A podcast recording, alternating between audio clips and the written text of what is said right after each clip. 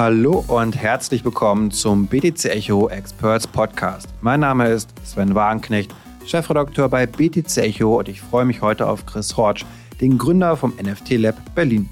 Der Webdesigner brennt für die Welt der digitalen Knappheit und setzt NFT-Projekte für Kunden um. Im heutigen Podcast möchte ich daher mit ihm über den Status quo von NFTs, die vielversprechendsten NFT-Felder sowie die Frage sprechen, wie man sein Geld am besten in NFTs anlegen kann. Ja, hallo Chris, schön, dass du da bist. Kannst du uns zum Anfang erstmal erzählen, wie kam es dazu, dass du NFT Lab Berlin gegründet hast? Ja, erstmal vielen Dank, dass ich da sein darf. Danke für die Einladung. Und ähm, ja, wie kam es dazu, dass wir mit oder dass ich mit NFTs angefangen habe? Ähm, ich habe ja hier in Berlin eine Webdesign-Agentur, die gibt es seit 13 Jahren und wenn man so möchte, ist das eine klassische Web 2-Agentur. Und da war es irgendwo fast schon logisch, wenn man so ein bisschen in die in die Zukunft guckt und was als nächstes kommen soll, eben, dass man sagt, okay, Web3, Blockchain, das war für uns irgendwie logisch. Und man muss ja auch dazu sagen, NFTs, das, worauf wir uns spezialisieren, ist auch nur eins von vielen. Blockchain kann ja viel, Internet kann auch mehr als nur Webseiten sein, ein Online-Shop sein. Und wir haben uns eben dann für das Thema NFTs interessiert, weil wir, um vielleicht mal das Böse, die, die drei bösen Wörter aus den letzten zwei Jahren NFT zu ersetzen, uns für digitale Besitztümer, würde ich es nämlich eher nennen, Digital Ownership Projekte einfach interessieren, weil wir da wirklich einen, Markt einfach sehen, ja. Mhm. Und ich habe dich auch schon öfter als Speaker gesehen auf Konferenzen zum Thema NFT. Du bist hier in Berlin gut vernetzt. Kannst du mal beschreiben, wie du Berlin jetzt im Speziellen einordnen würdest im NFT-Bereich? Ist das hier nur die ganzen Künstler sozusagen, die hippen Künstler, die wir haben, oder siehst du auch mehr? Also ich sehe da definitiv mehr, aber auch viel Kunst, sage ich ganz ehrlich. Ähm, also ich war gerade jetzt 2023, ich weiß nicht in wie vielen Ländern unterwegs, auf verschiedenen NFT-Konferenzen gesprochen, besucht, viele Communities kennengelernt. Und wir sind ähm, in Berlin vielleicht nicht die Nummer eins unbedingt, was ähm, die NFT-Technologie oder die Projekte betrifft, aber wir sind schon sehr weit vorne mit drin, muss ich sagen. Es gibt ja auch einige Layer One Blockchains, die meisten, die sich ein bisschen auskennen, Solana, Ethereum und so weiter, die haben auch hier offiziell oder inoffiziell, sage ich mal, ihr Headquarter auch so ein bisschen. Das heißt, hier geht relativ viel und das spiegelt sich irgendwo auf die NFT-Szene auch wieder. Wir haben, wir haben ja selber auch, eine, wir von der Lab haben selber eine eigene NFT-Community. Es gibt auch andere NFT-Communities. Das heißt, ich würde uns schon so eintakten. Wir haben schon was zu sagen, so ein bisschen. Nicht weltweit, aber in mhm. Europa so, vielleicht zusammen mit Paris, Lissabon, wenn es auch an dritter Stelle ist, immerhin.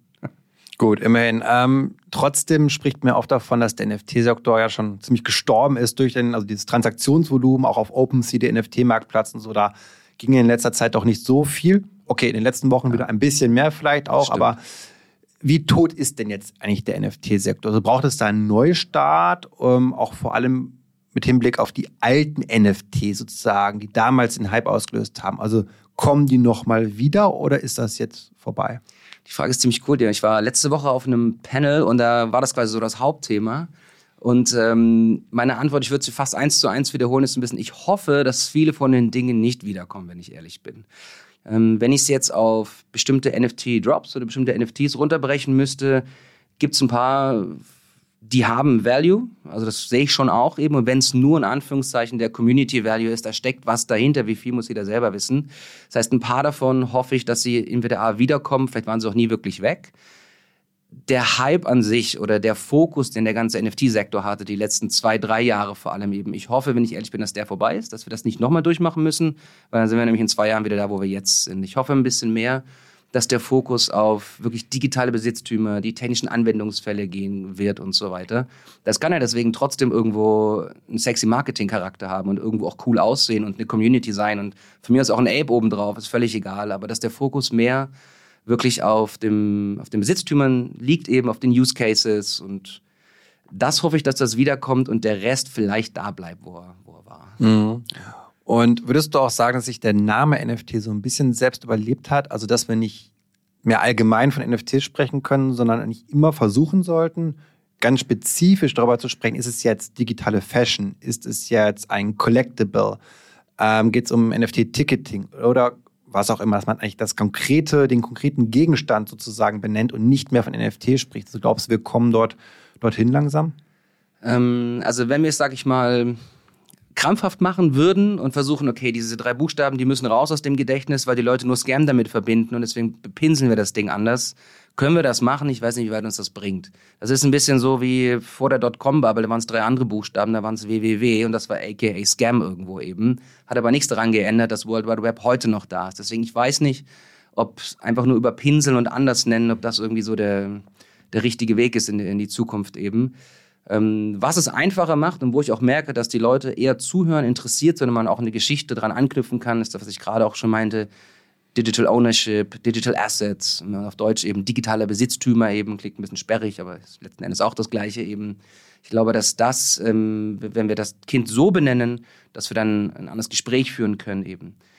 Wie wir es dann anwenden, ob es dann im Fashion-Bereich ist oder im Gaming-Bereich, das muss man dann sehen. Aber wenn wir rein vom Wording her sprechen, ja, vielleicht nennen wir es nicht mhm. NFT, aber es heißt nun mal so eben.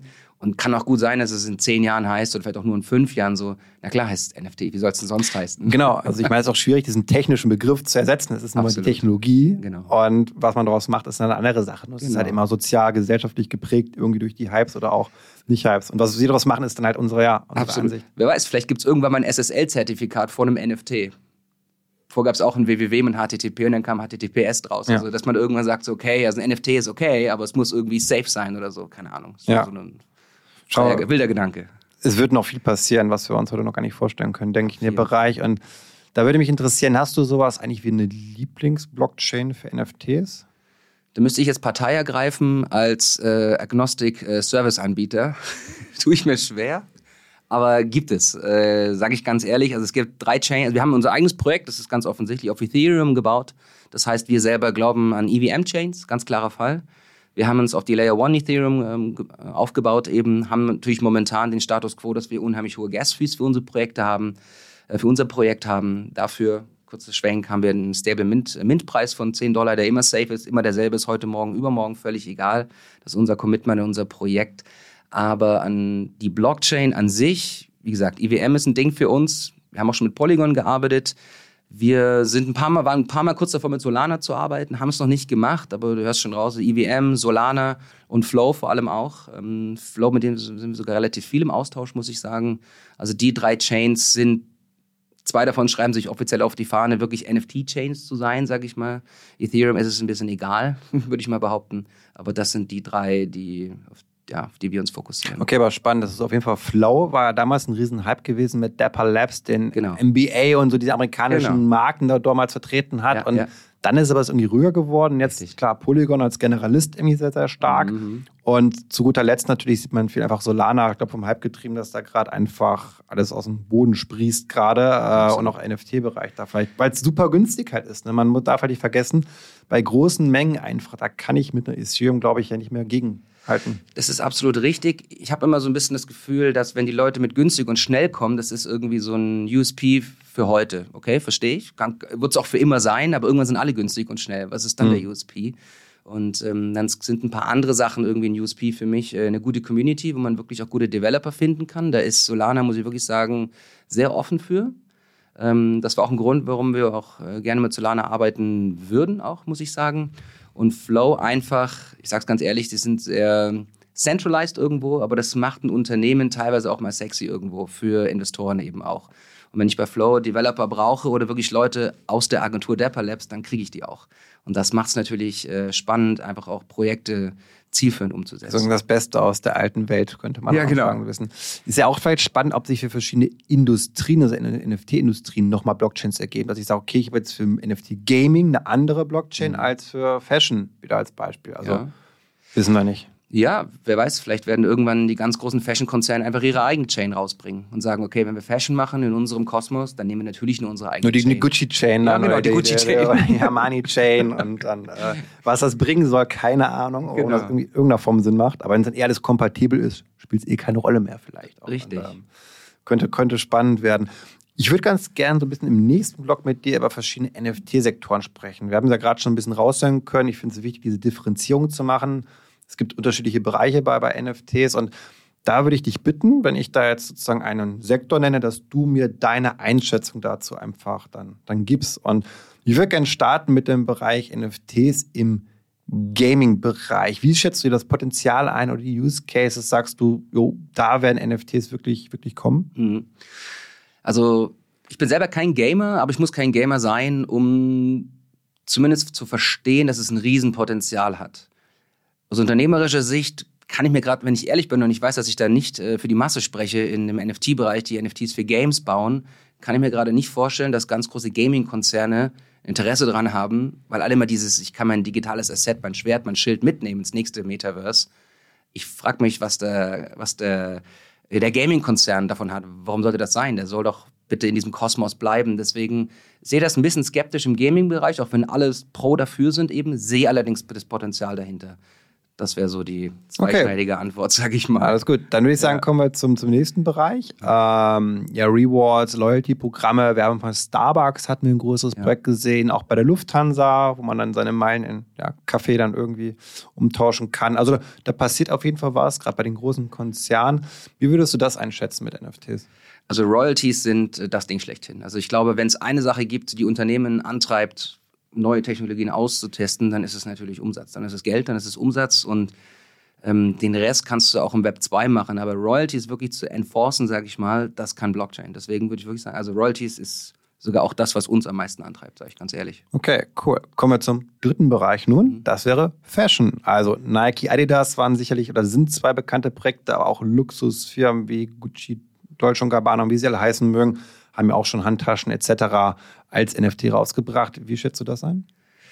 Also da gibt es so zwei Sachen, die ich super spannend finde. Also Fashion generell finde ich mega spannend im NFT-Bereich. Die eine Sache ist, was wir schon gesehen haben, gerade im Adidas-Bereich, und ich glaube Nike auch mit Artifact, dass gewisse Produkte erst digital online in der Metaverse, Twit, aka Twitter X-Welt entstehen und später physisch vorhanden sind. Das ist schon mal ein ganz schlauer neuer oder anderer Marketing-Ansatz eben und irgendwo mit dem NFT verknüpft. Das ist so die Marketingseite und die andere Seite ist vielleicht so dieses, dieses Phygital eben, dass du ein physisches Produkt hast eben und da ist ein NFC-Chip eben drin in deinem Kleidungsstück und du hast ein ganz simples Proof of ähm, äh, Ownership vielleicht auch oder Proof of Authenticity. Ja, ja, ja. schwieriges Wort. Ja, finde ich aber auch super cool. Also ich kann mir halt vorstellen, bislang war es alles sehr mehr im Pilotstadium, sehr, sehr klein alles. Aber wenn jetzt Nike oder Adidas für 150 Euro einen Schuh haben, wo es eben dieses digitale Element gibt, ja. und dann eben bestimmte Promis vielleicht das nochmal über TikTok, Instagram bewerben, da können, glaube ich, krasse Dynamiken entstehen. Gerade auch bei vielen jungen Menschen, die auch nochmal ein anderes Verständnis von digitalen Gütern haben. Also gerade jetzt nochmal Generation Z hat ein ganz anderes Verständnis Absolut. davon, dass eben ein Schuh auch eben digital sein kann. Die geben schon Geld aus bei Roblox, Fortnite, wherever für irgendwie Skins und Items. Das kommt aus dem Gaming-Bereich auch wieder und geht dann aber irgendwie in den Fashion-Bereich auch um, über. Das finde ich halt spannend und ich hatte auch mal eine, da gab es eine Umfrage irgendwie von Barclays, dass 10% der online bestellten Kleidung wird nur gekauft, um das bei Social Media zu zeigen, die Handtasche oder was auch immer, und okay, landet okay. sozusagen entweder Müll oder wird zurückgeschickt. Also auch ökologisch nicht so geil ja, ja, ja. irgendwie. Das wäre ja auch so etwas, was man mit NFTs lösen könnte im Fashion-Bereich. Ja, absolut, absolut. Also ähm, ja, ich bin gespannt drauf und glaube, dass da noch einiges kommt. Ein weiterer Bereich ist Ticketing. Vielleicht sehr, sehr klein, aber ich meine, wir haben überall immer mal Tickets auf Konzerten, ähm, bei der Bahn, mhm. wo auch immer.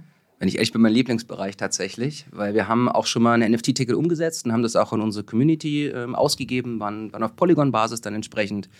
Und ähm, im Ticketing kommt ja genau dieses Royalty-Prinzip wieder. Ne? Also du sagst, okay, äh, ich habe eine Veranstaltung, ich gebe irgendwie nur 100 Tickets raus auf NFT-Basis eben, der Laden ist brechend voll und draußen steht eine lange Schlange, der erste kommt raus, Angebot und Nachfrage, ne? Royalties. Also das ist äh, Ticketing, finde ich, ist einer der vielleicht sogar am einfachsten zu verstehenden Use Cases für die, ich nenne sie immer liebevoll Web 2 Normis, ähm, um zu erklären, wo kann man denn da Geld verdienen mit diesen NFTs als, als Eventbetreiber zum Beispiel.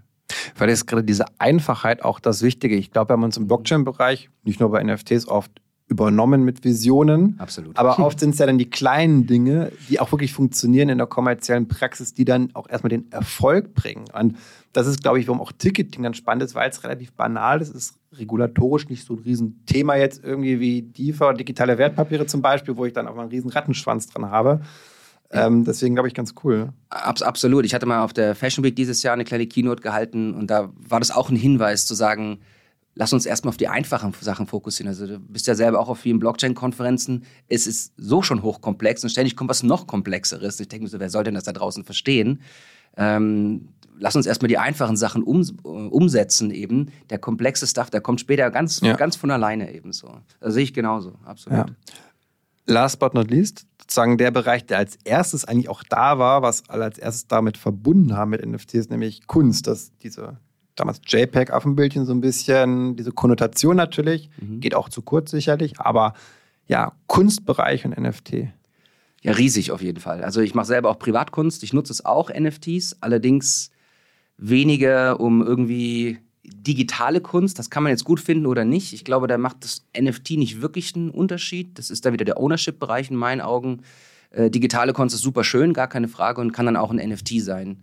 Ich glaube, im Kunstbereich wäre ich eher so im physischen Kunstbereich, eben dann wirklich wieder den klassischen Proof of Ownership eben auch. Da sehe ich ein riesen Anwendungsgebiet. Hm. Ein Bereich, der so gar nicht reinpasst, der noch gesondert zu betrachten ist, vielleicht schon fast ein bisschen auf einer abstrakteren Ebene, sind die NFTs, denen man überhaupt keinen Preis zumessen kann. Also die Frage ist so ein bisschen, sind nicht gerade die NFTs, die wir nicht in Geld bemessen können, die viel wichtigeren NFTs, die wir jetzt noch aktuell nicht so viel haben, die aber in Zukunft kommen können, also Identität zum Beispiel, als NFT auf mein Personalausweis in digitaler Form oder mein Führerschein oder mein Hochschulzeugnis können ja als NFT entsprechend Absolut. auch gemintet werden. Es gibt auch Pilotprojekte, wo das mhm. bei Hochschulzeugnissen von der Uni gemacht wird bereits. Also Richtig. gibt es auch schon. Ja. Oder meine Krankenakte vielleicht auch zum Beispiel. Also das sind Dinge, die kann ich jetzt schlecht handeln, die sind nicht monetär zu bemessen. Aber ist das nicht eigentlich das, was langfristig gesehen noch, noch größer ist vom Impact? Ab, absolut. Also das, was ich eingehend auch meinte, also NFTs sind ein Teil, was Blockchain kann und auch innerhalb von NFTs, das, was wir bis hierhin besprochen haben, ich sag mal, wir haben jetzt den kapitalistischen Teil besprochen. Der ist super spannend. Den interessiert auch die meisten, ja. muss man da ganz klar sagen. Ja, auch. Also es, funktioniert einfach besser, absolut. den zu besprechen hier im Podcast, als jetzt absolut. über ja, ja, total. Ja, äh, solche Sachen. Und, aber trotzdem, du hast absolut recht. Ich glaube, der, die ganz wichtigen Use Cases äh, sind sicherlich ganz andere Dinge. Arzneirezepte zum Beispiel, in denen nicht gefälscht werden können, mit irgendwelchen Arzneimitteln, die nicht auf Vorrat sind oder so die dann eben als, ja, als NFT auf dem Smartphone Wir haben jetzt das E-Rezept in Deutschland, kommt ja irgendwie, habe ich gehört, aber das hat mit NFT, soweit ich weiß, nichts zu tun. okay. Noch nicht. Ja. Schauen wir mal. Ja. Wäre ganz praktisch vielleicht auch. Man kann ja durch ein NFT, habe ich einen Smart Contract, da kann ich auch Zahlungen automatisieren. Ich könnte dann, weiß ich nicht, Versicherungsbonus mit aktivieren, theoretisch, ne, wenn ich dann brav mein Medikament immer abhole oder wie auch immer. Es wäre eigentlich ganz spannend, dass man vielleicht irgendwas ja. E-Rezept als NFT damit sozusagen flexibler oder programmierbar gestaltet, was es vielleicht aktuell noch gar nicht ist, aber na gut, das ist auch ein Verwaltungsthema dann, das, das ja. dauert dann immer noch mal ein paar Jahre länger als in der Privatwirtschaft. Absolut, aber tatsächlich, ich habe gestern erst eine Doku gesehen über bestimmte Medikamente, die aus verschiedenen Gründen, für die, die sie wirklich brauchen, nicht mehr vorhanden sind eben. Und das haben sich die Leute mit gefälschten Arzneirezepten geholt eben, oder Apothekenrezepten geholt eben. Und wenn du das auf NFT-Basis machen würdest eben, das wäre das, wär der Drops gelutscht, das geht nicht. Am besten ist die Apothekerin, burnt das NFT noch im Anschluss eben und dann ist die ja. Sache erledigt. Ja, aber sicherlich wird das E-Rezept auch sehr sicher sein, davon gehen wir mal aus, dass man sich da gute Gedanken gemacht hat. Ich, ich würde ganz gern in so einem, ja, so ein bisschen letzten Block nochmal über die Adoption sprechen, so ein bisschen, wie du das einschätzt. Und naja, auch die ganz großen Konzerne Meta waren ja auch mal sehr aktiv. Also für Instagram wollten sie mhm. oder auch Facebook NFTs mit ja, integrieren oder die Möglichkeit anbieten, das dort zu nutzen, haben das dann wieder zurückgezogen vor einigen Monaten. Was glaubst du so ein bisschen? Ist das so die mangelnde Nachfrage einfach nur gewesen? Ist es vielleicht auch Angst vor Regulatorik oder wie schätzt du das ein? Also warum die sich jetzt explizit zurückgezogen haben, kann ich jetzt nur mutmaßen. Fakt ist allerdings, dass diese großen Player wie Meta, Alphabet, Apple, alle eben zusammen, dass wir die brauchen. Also wir können uns die kompliziertesten und tollsten Sachen ausdenken oder auch nur versuchen, die einfachsten Sachen umzusetzen es wird nicht ohne Infrastruktur dieser Anbieter äh, funktionieren eben. Das wäre ein bisschen so, als würden wir irgendwie im Web 2 E-Commerce-Plattformen bauen oder Webseiten einfach nur bauen, müssten aber erstmal den Browser entwickeln und den, den, den Router selber zusammenlöten oder so. Das wird nicht. Äh, in der Situation sind wir gerade so. Wir können cooles Zeug bauen, aber es ist nicht massenkompatibel. Das heißt, wir brauchen wirklich Player. Ja, wir brauchen auch Player wie Meta. Wie gesagt, ich weiß nicht, warum sie ausgestiegen sind, aber wir brauchen sie, sollten wieder einsteigen. Wann oder wie auch immer, das müssen mhm. die selber wissen eben. Aber letzten Endes so ein bisschen, dass wir sagen, okay, Apple hat einfach fortan nicht nur die, die Apple Wallet drin, sondern sie haben eine, eine Crypto Wallet eben drin, so wie das Solana Cryptophone beispielsweise eben das schon hat, auch wenn es jetzt noch kein Massenprodukt ist. Oder der Chrome Browser wird in Zukunft mit einer Wallet ausgeliefert und in jedem Microsoft äh, Betriebssystem ist unten rechts auch eine Wallet drin ebenso. Und das würde uns plötzlich eine Infrastruktur geben von diesen Big Playern, wo wir als Entwickleragenturen sagen könnten, ja mega, da können wir drauf aufbauen und dann haben wir auch eine Massen, äh, eine Mass Adoption ebenso. Das wäre wichtig umso wichtiger wäre es dann, wie Player, dass, dass Player wie Meta eben wieder zurückkommen. Sie müssen es auch meiner Meinung nach nicht unbedingt jetzt wieder in Instagram integrieren. Können sie machen, aber ich glaube, die Hardware wird erstmal wichtiger sein. Für eine Hardware, ganz kurz, würde auch ein Browser für mich zählen, mhm. zum Beispiel. Das ist ein bisschen diese Herausforderung. Auf der einen Seite fällt man doof, wie zentralisiert die sind, welche Macht die auch haben. Auf der anderen Seite mhm. braucht man deren Infrastruktur und Netzwerke, Richtig. weil man wird es jetzt einfach nicht schaffen, mal eben irgendwie äh, paar Milliarden Follower über eine dezentrale Social Media App äh, zu bekommen. Das wird nicht funktionieren, Absolut. von der UX her nicht. Und es wird deswegen nicht jeder von Facebook, Instagram, TikTok und LinkedIn auf einmal zu DESO gehen. Das ist ja, glaube ich, eins so dieser Projekte, ja. gerade dieser Social Chains. Kommt immer mal wieder hoch, das Thema Social Chain, auch mit NFT mhm. gekoppelt. Mal gucken, wie es in den nächsten Monaten wird, ich weiß es nicht. Aber es wird halt nur social, wenn auch Leute da sind. Ne? Genau, das genau. Das, das Problem social. ist halt schön, ist total cool, das zu dezentralisieren. Finde ich echt gut. Ja ähm, wenn das umsetzbar wäre. Aber ich sehe es aktuell noch nicht, vielleicht in fünf Jahren. Also ich glaube, wir müssen erstmal andere Themen lösen oder Infrastrukturen ausbauen, dass wir wirklich dahin gehen können zu sagen, okay, jetzt sind wir ready und auch kompetitiv ready, Web 2-Plattformen wie Meta, Google, Apple, Amazon und so weiter wirklich zu challengen, weil mhm. einfach das Angebot wirklich besser ist im Sinne von, auch, auch, auch wirtschaftliche Anreize da sind, zu sagen, okay, ich nutze jetzt wirklich die Social-Plattform. Aber mhm. das sehe ich einfach aktuell noch nicht. Also ich sehe es auch nicht. Ich würde sogar noch einen draufsetzen. Ich möchte gar nicht wissen, wie viele Nodes am Ende des Tages, ähm, also egal ob Ethereum oder Solana, am Ende trotzdem auf einem AWS-Server laufen. Ja, klar. Also, also da fängt es auch schon an. Ja, das waren sehr große, ich weiß nicht, die Zahl habe ich leider nicht vorliegen, aber es waren absurd hohe Zahlen, irgendwie, ja, okay. so ein bisschen Erinnerung zumindest. Ah, ähm, okay. Ja, ja. Spannend. Ähm, was ich irgendwie auch spannend finde, diesen Gedanken, der ist vielleicht ein bisschen random gerade, aber auch so, dass diese NFT, diese digitale Knappheit irgendwie auch schon auch gerade Jugendlichen oder Kindern theoretisch ermöglicht, Vermögen aufzuhäufen. Also ich stelle mir gerade so den Blockchain-Gaming das vor, irgendwie, dass da so ein Elfjähriger auf dem Schulhof mhm. auf einmal irgendwie 50.000 Euro hat auf seiner Wallet, ja. der sonst 50 Euro Taschengeld bekommt im Monat, weil er einfach durch das Web 3 äh, da einfach die Dinge erzeugt. Du glaubst, dass du dieses Szenario, was irgendwie noch so absurd klingt, dass das passieren wird, dass Kinder mehr Geld haben als ihre Eltern vielleicht, weil sie im Web 3 aktiv sind? Das kann durchaus sein. Ich glaube sogar, dass das im Web 2 auch schon gibt oder gab irgendwo und sicherlich auch im Web 3. Und ich meine, wahrscheinlich werden da Apps entwickelt oder Produkte entwickelt, die Kids einfach das machen lassen, was Kids machen und plötzlich haben sie da ein Value irgendwie in, in, in der Tasche und sind ähm, sind beliebt auf dem Schulhof. Weil die verstehen das halt, was, ich, was wir gerade schon meinen mit digitaler Knappheit. So, wenn du was jetzt, also ich kenne es auch von meinen Vorträgen, wenn man so mhm. ältere Menschen einfach da, sagen wir mal über 50, über 60, denen erzählt man, ja. dass Nike jetzt einen digitalen Turnschuh rausgibt. Ich selbst bin Anfang 30, finde das schon schwierig. Mhm. Und die finden das noch viel, viel schwieriger. Die verstehen das überhaupt nicht. So, wenn man dann aber eben anschaut, wie die Jüngeren als uns jetzt, also die ja, Generation Z, gehören wir ja nicht mehr zu, wir beide, aber ja. wie die mit dem Thema umgehen und wenn wir wissen, dort entsteht aber ein ganz großer Teil der Wertschöpfung, der nächsten, die jetzt krass wird, dann ist das ja auch ein Thema von fast nicht Vermögensumverteilung, aber wo ja wirklich in der Wertschöpfung echt so eine krasse Dimension eröffnet wird.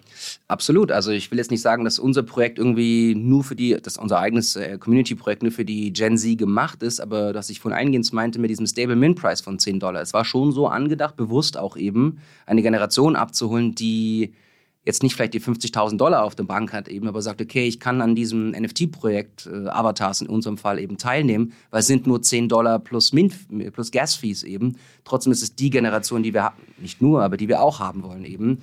Und wir wissen ja alle, Blockchain ist super transparent eben. Man kann den Smart Contract unserer Community, kann jeder durchscannen ebenso. Und die einen oder anderen würden sich wundern, wie viel Kaufkraft in unserer Community eben steckt. Und der eine oder andere ist wegen 10 Dollar da reingekommen. Also wir kennen natürlich auch nicht alle Menschen dahinter eben, deswegen ist das gar nicht so unwahrscheinlich. Mhm. Absolut. Eine Frage, die bestimmt viele Zuhörerinnen und Zuhörer haben, ist, na, jetzt will ich da mal so ein bisschen Geld anlegen in NFTs. Wie kann man denn da jetzt vorgehen? Jetzt habe ich dich als NFT-Experten hier sitzen. Also, wie macht man das mit dem Geldanlegen? Okay, also erstmal ist ganz klar, no financial advice, aber das ist ja logisch. genau, das ist ja immer hier schon der, der Disclaimer, der über ja, den Podcast schwebt. Genau, genau. Ähm, ich würde das tatsächlich mal kurz umdrehen einfach in der Art und Weise, dass ich, ähm, wenn ich selber in irgendwas investiere, dann müssen das nicht unbedingt NFTs, sondern ich würde eher in die Horizontale investieren. Das heißt, in die Infrastruktur. Die Blockchains habe ich vorhin genannt. Das sind die, mit denen wir arbeiten. Das sind die, in die ich persönlich auch investiere und auch investieren, weiterhin investieren würde eben auch. Was die NFT-Projekte selber betrifft, obendrauf, welche, welche kommen, welche gehen, da würde ich mir jetzt zwei aus dem Fenster legen, da würde ich natürlich ganz klar sagen, unser eigenes Projekt ist logisch. ähm, aber das wäre vielleicht so der einzige Advice. Ich würde eher in die Infrastruktur und vielleicht Status quo heute weniger in ein spezielles Projekt investieren. Ja. Okay, also falls die Blockchains genau. anschauen, wie eine Solana, Polygon, Flow, whatever natürlich. Das waren die drei, die ich genannt habe. Oder genau. sonst vielleicht, wofür man brennt, einfach wo man sagt, ich bin jetzt halt in Berlin in der Kunstszene aktiv und Absolut. dann habe ich das voll den Fokus da drauf oder bin nur genau. im Gaming dann zu schauen, vielleicht welche Games haben vielleicht eine große Chance und dann dort das zu erwerben. Ich, ich denke, letzten Endes, wer investiert, sollte man da investieren, wo er sich auskennt. Und das ist egal, ob das in Aktien ist oder in Coins oder so. Nur das, ja, in man Uhren, Autos. Ja, irgendwo kennt man sich aus oder man arbeitet ja. vielleicht sogar selber damit eben. Und in unserem Fall, wir arbeiten mit diesen drei Chains. Theoretisch könnte man sagen, so gut, ja, das wäre jetzt too much, irgendwie jedes Projekt, das auf, eine, auf dieser Chain basiert oder so. Aber ich würde es auf jeden Fall Chain abhängig machen. Also für mich wäre die Chain wäre tatsächlich teilweise manchmal wichtiger als das Projekt selber. Mhm. Kommen wir langsam zum Ende. Ich würde ganz gerne von dir so einen kleinen Ausblick haben, die nächsten Jahr, zwölf Monate oder auch 24 Monate. Ich meine, gerade so Krypto-Frühlingsgefühle. Viele hoffen so auf den nächsten Jahr Krypto-Bullrun, so im nächsten Jahr dann, dass der mal kommt. Was glaubst du so NFTs, dieser NFT-Sektor? Wie wird der sich so da schlagen und entwickeln? Also ich glaube, wir hängen, äh, bin mir echt sogar ziemlich sicher, wir hängen einfach an der, ich sag's mal ganz salopp, an der Realwirtschaft auch irgendwo dran. Das heißt, sich nur auf den NFT, wenn man, ich glaube, wenn man den NFT-Sektor mit seinen Höhen und Tiefen verstehen will, muss man auch den, die reale Wirtschaft verstehen und auch Inflation und all diese Dinge, wie sie und Leitzinsen, wie sie alle zusammenhängen. Das heißt, ich glaube, wenn ich hm, wenn ich wissen möchte, ob der, ob der, NFT-Markt zunimmt, glaube ich, gucke ich erstmal auf den, auf den Status quo eben. Wo sind die, wo ist die Inflation, wo sind die Leitzinsen, bewegen sich die Märkte eben. Und wenn, so wie jetzt gerade, wie du sagst, wie so eine Art Frühling eben drin sind, dann ist das ja nicht NFT, schuldbasiert eben, sondern aus anderen Gründen. Eben. Ja, also der Finanzmarkt, also muss ja auch nicht mit der Realwirtschaft sein, sondern genau. weil die Geldmenge vielleicht wieder reinkommen, dann solche ja. Risikoassets dann einfach auch hochgehen, ja. Ja, also ich hoffe einfach, dass wir unterm Strich solider werden, sag ich mal, dass wir genau weniger weniger FOMO-Projekte haben am Ende des äh, irgendwie in einem, in einem Jahr oder irgendwie so, dass wir mehr solide Projekte haben und dass sich NFT-Projekte vor allen Dingen so entwickeln, wie sich auch Startups entwickeln. Es braucht einfach Zeit, es braucht Zeit, es braucht Trust, es braucht VC und vielleicht noch einige andere Zutaten eben auch. Es braucht Unternehmer, die Erfahrung haben, vielleicht auch NFT-Projekte, die weniger von Leuten entwickelt sind, die dann irgendwie plötzlich äh, Millionen zur Verfügung hatten, sondern wirklich von erfahrenen Unternehmern eben. Und ich glaube, wenn wir dahin gehen, dann haben auch die NFTs im Web3 echt eine gute Zukunft. Gut, dann würde ich sagen, weniger Hype, mehr Substanz. Das genau. nehmen wir so ein bisschen dann nochmal mit als diesen Appell am Ende so ein bisschen auch an ja. die Community dort draußen. Und damit würde ich sagen, vielen, vielen Dank, Chris, für deine Insights. Und ja, ich wünsche dir weiterhin viel Erfolg natürlich im NFT-Sektor. Und ich hoffe, auch ihr, liebe Hörerinnen und Hörer, konntet die ein oder andere spannende Information aus diesem Podcast mitnehmen. Wenn das der Fall gewesen ist, dann würden wir uns natürlich freuen, wenn ihr uns eine Bewertung bei Apple Podcasts, Spotify und Co. hinterlasst. In diesem Sinne, macht es gut und bis zum nächsten Mal.